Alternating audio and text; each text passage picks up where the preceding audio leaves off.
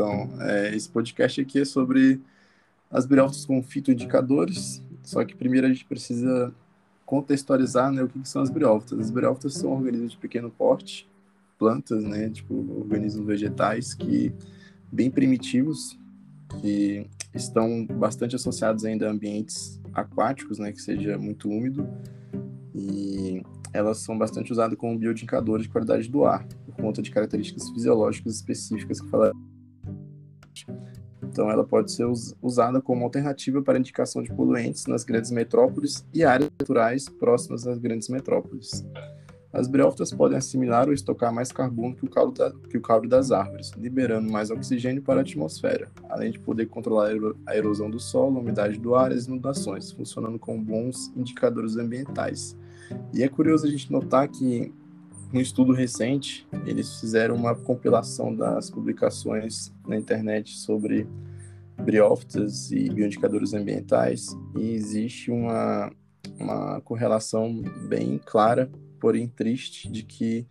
o número de publicações utilizando briófitas como bioindicadores ambientais, né, tipo, é, acurando nosso conhecimento sobre isso, eles deram uma pausa nesse período cético que a gente vive das pessoas que negam as mudanças climáticas. Então, com certeza é algo que a gente precisa também analisar para poder voltar a, a fazer ciência de qualidade usando usando, usando todos os organismos que estão ao nosso redor, né, para a gente conseguir preservar um pouco o nosso planeta. É, pode entrar aí, Yasmin, pode falar aí.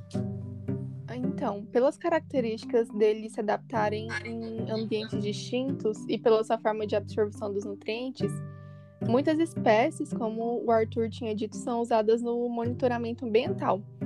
Os musgos, em geral, eles não vão se desenvolver em áreas muito degradadas, porém algumas espécies, espécies podem ser mais sensíveis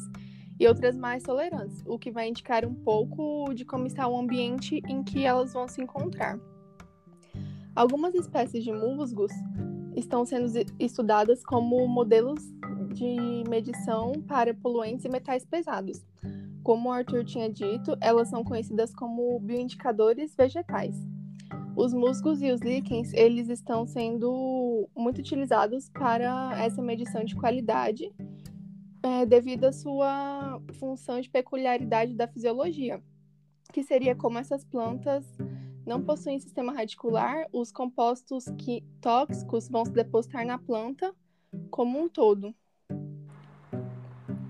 Pois é, e a galera já descobriu que as briófitas conseguem identificar, assim, absorver grandes quantidades de metais pesados, como cobre, chumbo. Então, devido a essas características que a Yasmin disse aí, a gente consegue tirar das briófitas essas informações sobre